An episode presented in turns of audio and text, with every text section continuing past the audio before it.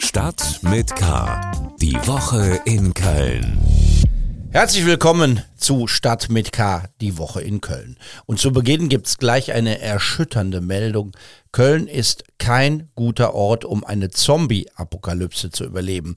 Man wundert sich ja nicht selten darüber, was man so alles im Mailpostfach findet und normalerweise ignoriere ich Reklame, aber in diesem Fall haben sich Werbetreibende wirklich außerordentlich viel Mühe gegeben und tatsächlich anhand von nachprüfbaren Kriterien erforscht, in welcher deutschen Stadt man die besten Chancen hat, eine Zombie-Apokalypse zu überleben. Zu den aus Kölner Sicht erschütternden Ergebnissen später mehr bei Stadt mit K. Und das sind weitere Themen in der Episode 351. Gewalt im Obdachlosenprojekt, was mal als bundesweit vorbildlich gelobt wurde, gilt nun als gescheitert. Familien in Not, in Kindertagesstätten fehlt das Personal. Sommer in der Stadt, Kölnerinnen und Kölner verraten ihre Lieblingsorte. Thema der Woche. Das Projekt nannte sich Obdachlose mit Zukunft kurz OMZ. Menschen, die in Obdachlosigkeit geraten sind, sollten über ein selbstverwaltetes Wohnprojekt wieder eine Perspektive bekommen. Von einem vorbildlichen Projekt mit bundesweiter Strahlkraft war die Rede. Es könnte ein Baustein auf dem Weg sein, ein ehrgeiziges Ziel zu erreichen. Die Stadt will bis zum Jahr 2030 die Obdachlosigkeit in Köln beseitigt haben. Nun ist dieses OMZ in Deutz gescheitert. Die Stadt hat das Haus geschlossen, die Bewohner mussten in dieser Woche ausziehen. Polizeieinsätze, Gewalt im Haus, sogar von Zwangsprostitution war die Rede. Die Lage war nicht mehr im Griff, sagt die Stadt. Die Bewohner sagen, die Stadt hätte früher von ihrem Hausrecht Gebrauch machen müssen, um die Gewalttäter rauszuwerfen, damit die anderen dort weiter friedlich zusammenleben können. Übers Internet zugeschaltet ist mein Kollege Paul Groß, der für den Kölner Stadtanzeiger die Kommunalpolitik begleitet. Paul, wer hat denn recht in dieser Debatte? Ja, hallo Helmut, da äh, stellst du natürlich eine äh, ganz große Frage, äh, die sich so schnell, ähm, du hast es vielleicht befürchtet, gar nicht beantworten lässt. Ähm, die Perspektive der Stadtverwaltung, die du jetzt schon so ein bisschen äh, dargelegt hast, ist natürlich eine, die nicht ganz unplausibel ähm, erscheint, äh, denn natürlich kann die Stadt in einem Haus, in, die, in dem sie selbst das Hausrecht hat äh, und in dem es äh, mehr als 100 Polizeieinsätze gab in den letzten Jahren ähm, und in dem äh, ja, sowas wie äh, Zwangsprostitution offenbar gibt, in dem es tätliche Gewalt gibt, äh, und eine reale Gefahr für, für einige Bewohner nicht einfach zuschauen und das so weiterlaufen lassen. Insofern hat die Stadt mit dieser Beobachtung sicherlich recht. Andererseits haben viele Unterstützer natürlich auch ähm, das Argument auf ihrer Seite, dass die Stadt eben äh, zu selten von ihrem Hausrecht äh, Gebrauch gemacht habe und eben die Menschen, die dieses Projekt gestört und torpediert haben und teilweise so Schutzgeldähnliche Zahlungen sogar eingefordert haben sollen, ähm, die eben nicht äh, rausgeworfen und äh, entschieden genug, äh, wenn man so will, bekämpft ähm, als Störer des Projektes.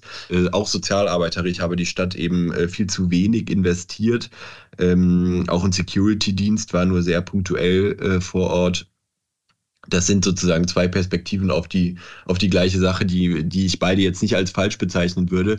Ähm, wer natürlich recht hat, sind die äh, obdachlosen Menschen mit ihrer Sorge und ihrer Hilflosigkeit und der Bitte darum, äh, irgendwo unterzukommen und die Verantwortung dafür, äh, dass diese Menschen jetzt tatsächlich auch eine Zukunft, wie das ja auch der Projektname ähm, sagt, eine Zukunft haben werden, ähm, die liegt natürlich auch bei der Stadt, das kann man nicht von der Hand weisen.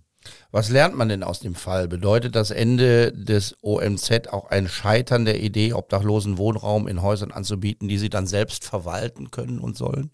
Tja, auch das ist eine Frage, die sich äh, sozusagen bis ins Letzte wahrscheinlich nicht beantworten lässt. Es, die Stadtverwaltung sieht dieses Projekt in der selbstverwalteten Form als gescheitert an. Ähm, deswegen soll es jetzt einen Neustart geben ab September in der Winterberger Straße in Meerheim. Äh, da sollen dann auch einige der Bewohner, die sich friedlich verhalten haben, ähm, sollen damit einziehen können, der bisherigen Bewohner. Und ähm, das wird dann aber in Trägerschaft äh, sein und eben nicht mehr selbst verwaltet. Es wird wahrscheinlich in naher Zukunft, das kann man glaube ich schon sagen, nicht nochmal so ein selbstverwaltetes Wohnprojekt in Köln geben, äh, das von der Stadt so toleriert äh, wird äh, und Wohlwollen zur Kenntnis genommen wird, sondern ähm, die äh, Idee äh, ist jetzt innerhalb der Sozialverwaltung, äh, gilt sie zumindest als gescheitert. Ob sie per se ähm, sozusagen gescheitert ist, ähm, als Konzept, das so weit würde ich jetzt nicht gehen wollen. Kölns Sozialdezernent Harald Rau betont immer wieder, dass Obdachlosigkeit in Köln bis 2030 beseitigt sein soll. Das ist ja nicht mehr lange und wenn man dann dazu noch berücksichtigt, wie viele Menschen zurzeit in Köln draußen oder in Schlafstellen übernachten, zumindest ist das so die Wahrnehmung, wenn man durch die Stadt geht, dann kann man sich nicht richtig vorstellen, dass das bis 2030 gelingt.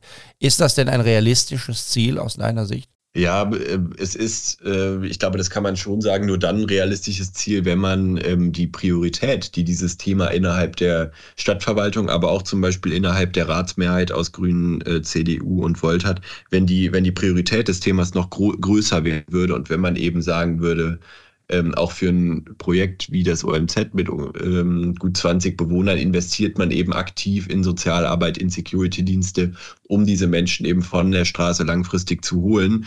Ähm, so und das müsste man dann natürlich ähm, noch massiv ausweiten. Die Stadtverwaltung geht von rund 300 obdachlosen Menschen im engeren Sinne in Köln aus, die also tatsächlich nicht nur auf der Straße leben, sondern auch nachts kein Dach über dem Kopf haben. Aber klar ist, man muss mehr Geld in die Hand nehmen und man muss das Thema noch viel ernster nehmen, als man es tut. Ähm, bislang schon. Ähm, es gilt im Übrigen auch EU-weit als Ziel, ähm, Obdachlosigkeit bis 2030 zu besiegen. Und wenn man sich da in anderen Metropolen in Deutschland umschaut, dann ist Köln sicherlich nicht auf einem ganz schlechten Weg und äh, durchaus in vielen äh, Bereichen auch bemüht, obdachlose Menschen zu unterstützen. Aber man müsste da noch deutlich nachschärfen, um das tatsächlich erreichen zu können. Das denke ich schon und vor allem sehr, sehr viel Wohnungen äh, mehr bauen, als man das bislang tut. Die Stadt verfehlt seit vielen, vielen Jahren regelmäßig ihre Wohnbauziele und das spielt da natürlich massiv mit rein. Herzlichen Dank, Paul Groß, über das Ende des Projekts Obdachlose mit Zukunft und das politische Ziel, die Obdachlosigkeit bis 2030 zu besiegen. Aufreger der Woche. Jahrzehntelang haben wir über die Qualität der Betreuung von Kindern diskutiert. Es war von Bildung, hohen Standards und Anforderungen die Rede. Das alles scheint mittlerweile so weit weg, weil es in vielen Kindertagesstätten nicht mehr gelingt, überhaupt noch eine verlässliche Betreuung sicherzustellen. Es fehlt an Personal. Und dieser Mangel führt dazu, dass es immer häufiger vorkommt, dass sich ein normales Berufsleben von Eltern nicht mehr mit den reduzierten Angeboten in Kitas vereinbaren lässt. Im Studio ist meine Kollegin Kathi Stolzenbach, die für die Lokalredaktion des Kölner Stadtanzeiger über die Entwicklungen berichtet. Kathi, wie ist denn die aktuelle Lage in Köln? Tatsächlich verschlechtert sich die Situation immer weiter und spitzt sich schon seit Monaten zu. Inzwischen muss man tatsächlich von einer Personalnot sprechen. Waren es vor einigen Monaten noch rund 150 unbesetzte Stellen in den rund 200 städtischen Kitas, sind es inzwischen schon 200. Das fehlt also im Schnitt eine Stelle pro Kita und das führt halt auch zu massiven Einschränkungen in den Öffnungszeiten. Viele Kitas haben ihre Betreuungszeiten deshalb jetzt langfristig gekürzt. Die Kinder müssen zum Teil schon spätestens um zwei oder halb drei abgeholt werden. Oder viele Einrichtungen bieten statt 45 Betreuungsstunden pro Woche nur noch 35 Stunden an. Andere bieten eine Betreuung im Rotationssystem an. Also da können dann nicht alle Kinder gleichzeitig kommen, weil die Erzieher fehlen. Und ähm, dann können sie halt nur noch an zwei oder drei, Tag drei Tagen in der äh, Woche die Kita besuchen. Und manchmal ist es sogar so, das haben mir Eltern erzählt, dass äh, Mitarbeitende die Eltern morgens regelrecht anflehen, dass sie ihr Kind bitte wieder mitnehmen oder möglichst früh wieder abholen, weil einfach nicht genug Betreuer da sind. Und das kann man sich vorstellen, das ist halt für alle Beteiligten eine wahnsinnige Zumutung und Belastung. Und das betrifft nicht nur die städtischen Kitas, sondern auch Einrichtungen von freien und kirchlichen Trägern. Soll die Betreuung ja sicherstellen, dass Eltern auch Berufen nachgehen können. Was bedeutet das denn für eine Familie, wo die Eltern berufstätig sind? Ja, für Familien wird das einfach immer schwieriger, wenn man sich mal vorstellt, dass man sein Kind schon um 14 oder 14.30 Uhr abholen muss, statt um 16.30 Uhr. Das macht einen riesigen Unterschied. Und ähm, ja, nur eine möglichst flexible Kinderbetreuung macht es ja auch möglich, möglich, Familie und Job unter einen Hut zu bekommen. Aber davon kann inzwischen in den allermeisten Kölner Kitas längst keine Rede mehr sein.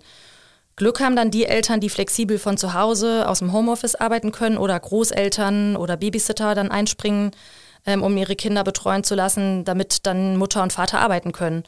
Eine Mutter berichtete mir, ähm, dass sie einfach nicht mehr planen kann und einfach von Tag zu Tag guckt, ähm, ob die beiden Kinder an dem Tag in die Kita kommen können und ob beide, ob beide Eltern äh, dann an dem Tag überhaupt arbeiten können. Wie geht es weiter? Kann es noch schlimmer werden? Ja, also eine schnelle Besserung ist auf jeden Fall kaum in Sicht. Ähm, immer wieder betont die Stadt den lang anhaltenden Personalmangel, spricht von einem leergefegten Arbeitsmarkt oder davon, wie schwierig es ist, neue Mitarbeitende für freie Stellen zu finden. Und für das kommende Kita-Jahr, das äh, ab August beginnt, rechnet die Stadt daher auch mit noch weiter zurückgehenden 45-Stunden-Verträgen. Und dabei ist das die ähm, mit weitem Abstand am häufigsten gewählte Betreuungszeit in Köln. Und äh, bei Neuverträgen werden Familien laut Stadt immer auf die Personalnot hingewiesen. Aber es soll weiterhin auch 45-Stunden-Verträge geben. Aber aktuell dürften die wenigsten Kinder in Köln auch tatsächlich diese Stundenanzahl ausschöpfen. Bezahlen müssen die Eltern aber natürlich trotzdem die vollen Beträge. Und das ist äh, natürlich ärgerlich für alle. Herzlichen Dank, Kathi Stolzenbach, über den schlimmer werdenden Personalmangel in Kölner Kindertagesstätten. Die Gewerkschaft Verdi hat zu Streiks im Einzelhandel aufgerufen. Auch am Samstag sind mehrere beliebte Geschäfte in Köln betroffen, darunter Ikea, H&M, Primarkt, Galeria Kaufhof und Karstadt, Zara oder Sportcheck. Die Tarifverhandlungen im Einzelhandel haben aus Sicht der Gewerkschaft bislang nicht zu akzeptablen Ergebnissen geführt. Am 12. Juni wird weiter verhandelt. Neue Warnstreiks drohen auch bei der Bahn. Allerdings gibt es Hoffnung, dass die angekündigten Proteste eventuell doch noch abgewendet werden können. Die Eisenbahngewerkschaft EVG erklärte am heutigen Freitag, dass sie die Verhandlungsführer der Bahn zu Gesprächen eingeladen habe, um eine Verhandlungslösung zu finden. Was sonst wichtig war. Nach einem Mord im Mülheimer Böcking Park ermittelt die Polizei im sogenannten Rockermilieu. Ein Mann war mit einem Kopfschuss am helllichten Tag getötet worden. Der Zoll hat mehr als 23 Kilo synthetische Drogen, fast 5 Kilo Kokain und 1 Kilo Heroin an nur einem Tag aus dem Verkehr gezogen. Ein Rekordfund. Zwei Männer wurden festgenommen. Was gab es noch? Ein Nachtrag zum ersten FC Köln. Wir haben in der vergangenen Episode eine Saisonbilanz aus Sicht des FC gezogen die viel zufriedenstellend aus, auch wenn das vor der Saison von Trainer Steffen Baumgart ausgegebene Ziel nicht ganz erreicht wurde. Er wollte ja unter die ersten zehn, nun ist es der Kölsche Platz elf geworden. Wichtiger ist aber etwas anderes. Schon kurz nach der Veröffentlichung der vergangenen Episode von Stadt mit K änderte sich die Nachrichtenlage. Die harte Strafe der FIFA gegen den FC wurde bis zur Berufungsverhandlung ausgesetzt. Das heißt, der 1. FC Köln darf in der Sommerpause doch neue Spieler verpflichten. Wir bleiben beim Fußball und sprechen über Fortuna Köln bzw. die Nöte des Vereins. Der Verein beklagt sich bitter über die mangelhaften Rahmenbedingungen, die seine Jugendarbeit behindern. 29 Mannschaften wollen auf einen Kunstrasenplatz und einen alten Aschenplatz. Das passt nicht zusammen. Es gibt kaum Ausweichmöglichkeiten. Fortuna-Präsident Hans-Jörg Westendorf auf die Frage, ob er sich von der Stadt im Stich gelassen fühlt. Ja, ich muss so sagen. Also ich bin jetzt hier acht Jahre Vorsitzender. Seit acht Jahren betreibe ich dieses ganze Thema. Ich habe Stunden und Tage, muss man sagen, im Sportamt verbracht. Ich war bei Voreka geladen zu den Problemen äh, wir hatten große Gesprächsrunden hier vor Ort äh, in der Verwaltung. Äh, jeder hat gesagt, ja, Fortuna Köln sehr wichtig hier für die Stadtgesellschaft, 75 Jahre, ein Verein, der Profifußball spielt, auf der anderen Seite aber auch Breitensport und Jugendsport fördert. Wir helfen euch, aber Resultat ist gleich null. In den vergangenen Jahren ist der Fortuna allerlei zugesagt worden, unter anderem der Bau einer großen Sporthalle. Die schlechten Bedingungen haben Auswirkungen, auch auf die erste Mannschaft der Fortuna. Naja, wir haben heute aktuell noch sechs Spieler in der ersten Mannschaft, die aus unserem eigenen Stall kommen. Und wir spielen regelmäßig mit unseren A- und B-Jugendmannschaften in höchsten Klassen, also in der, in der Bundesliga. Und bei den infrastrukturellen Verhältnissen wird es natürlich immer schwerer, junge Talente zu finden, wenn sie hier sich den Platz mit zwei oder drei Mannschaften teilen müssen und woanders für eine Mannschaft ein komplettes Feld zur Verfügung steht. Das sind einfach schlechte Wettbewerbsbedingungen. Die Stadt begründet die vielen Verzögerungen damit, dass im Zuge des Projekts Parkstadt Süd das gesamte Areal neu beplant werden musste. Für die Sporthalle ist nun das Jahr 2028 als Baubeginn angekündigt worden. Das ist noch lange hin. Andere Maßnahmen sollen kurzfristiger helfen. Doch die Fortuna bleibt skeptisch. Der Präsident sieht sogar die Gefahr, dass der Verein den Profifußball aufgeben muss. Mehr zu diesem Thema bei ksda.de und in der Samstagsausgabe des Kölner Stadtanzeiger kannst alles tun, was du willst. Und dann ab in eine andere Zeit, wo es nie passiert ist. Reise einfach, wohin du willst. Und nichts und niemand kann dich aufhalten. Einmal durch ein Dimensionsportal in eine andere Realität reisen wie Rick und Morty aus der gleichnamigen Zeichentrickserie. Das wär's doch. Zumindest in der Welt der Kunst ist das jetzt möglich und zwar über die Fassade des Allerweltshauses in Ehrenfeld. Da kommen nämlich die beiden Zeichentrickfiguren Rick und Morty aus einem Dimensionsportal als 3D-Kunstprojekt direkt auf den Betrachter zu. Wer die Serie nicht kennt, die Hauptfiguren sind ein verrückter alter Wissenschaftler, der in der Garage allerlei futuristisches Zeug erfindet und ständig besoffen ist, und sein leicht einfältiger Enkel, den er dauernd und meist gegen dessen Willen in seine intergalaktischen Abenteuer in allen möglichen und unmöglichen Parallelwelten mit reinzieht. In Ehrenfeld kommen die beiden Figuren nun als Kunstwerk durch ein Dimensionsportal aus der Wand und das Gegenstück, also der Eingang zu diesem Dimensionsportal, das hängt als Kunstwerk in Istanbul.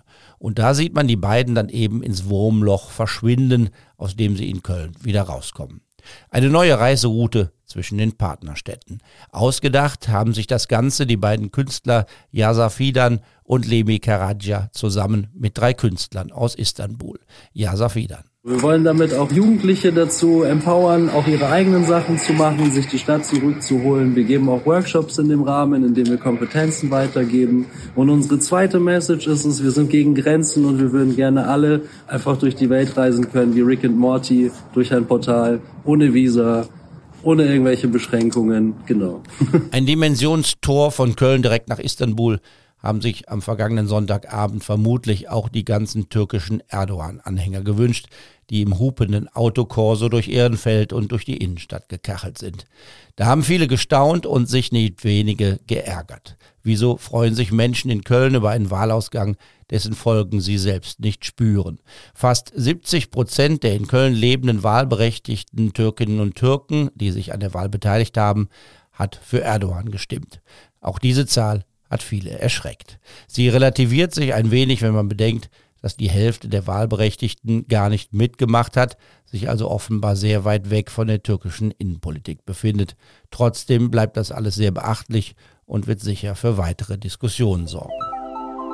Dieser Podcast wird für Sie kostenlos vom Kölner Stadtanzeiger bereitgestellt. Wir freuen uns, wenn Sie unseren investigativen Lokaljournalismus unterstützen, indem Sie unser digitales Abo KSTA Plus ausprobieren. Die ersten vier Wochen kosten Sie nur 99 Cent. Alle Infos und Angebote finden Sie unter ksta.de slash pluspodcast. Sommer in der Stadt und es wird von Tag zu Tag immer wärmer. Dazu gibt's bis zum Beginn der Sommerferien auch noch ein klasse Programm in der Stadt das Musik- und Kulturfestival African Future, Brasilonia am Sonntag im Odonion, Streetfood Festival, Straßenfeste, Drachenbootrennen auf der Regattabahn in Fühlingen und vieles mehr. Wir haben die Kölnerinnen und Kölner nach ihrem Lieblingsort in der Stadt gefragt. Wir haben so lange auf die Sonne gewartet. Überall, wo sie sich zeigt und scheint, ist der schönste Platz. Ja, für mich ist es auf jeden Fall rechtsrheinisch, äh, weil ich auch dort wohne und dann die Wege ziemlich kurz sind. Ich habe dann, äh, bin mit meinem Motorrad oft unterwegs im Königsforst, ähm, Dünnwalder See und äh, Heide. Also auch die Warner Heide ist sehr schön und äh, da gehe ich sehr oft spazieren und kehre auch mal in ein Restaurant ein allgemein der Rhein, überall am Rhein, aber ansonsten gerne an der Coffee King in der Sonne schön einen Kaffee trinken, Eiskaffee mit den Freunden und einfach die Sonne genießen. Äh, der schönste Ort in Köln für mich im Sommer ist der Blücherpark. Also mir gefällt es in Nippes. Also ich fühle mich wie, sag ich mal, wie zu Hause hier und ich bin hier auch aufgewachsen. Und äh, komme auf den Markt sehr oft, äh, weil ich äh, Freunde treffe, sehe die, oder die sind schon weg, umgezogen. Die kommen ab und trotzdem wieder nach Markt und dann sieht man sich, dann freut man sich äh, doppelt und dreifach, sage ich mal. Ähm, einer der schönsten Orte, wo ich gerne bin, ist die Meerheimer Heide in Köln. Ja, das ist ein sehr schöner Ort. Äh, genau, Papageieninsel oder Jugendpark auf der anderen Rheinseite, also rechtsrheinisch da habe ich auch immer gerne gesessen. Ja, der schönste Platz im Sommer ist immer da, wo man entspannt mit seiner Familie, mit seinen Freunden sitzen kann.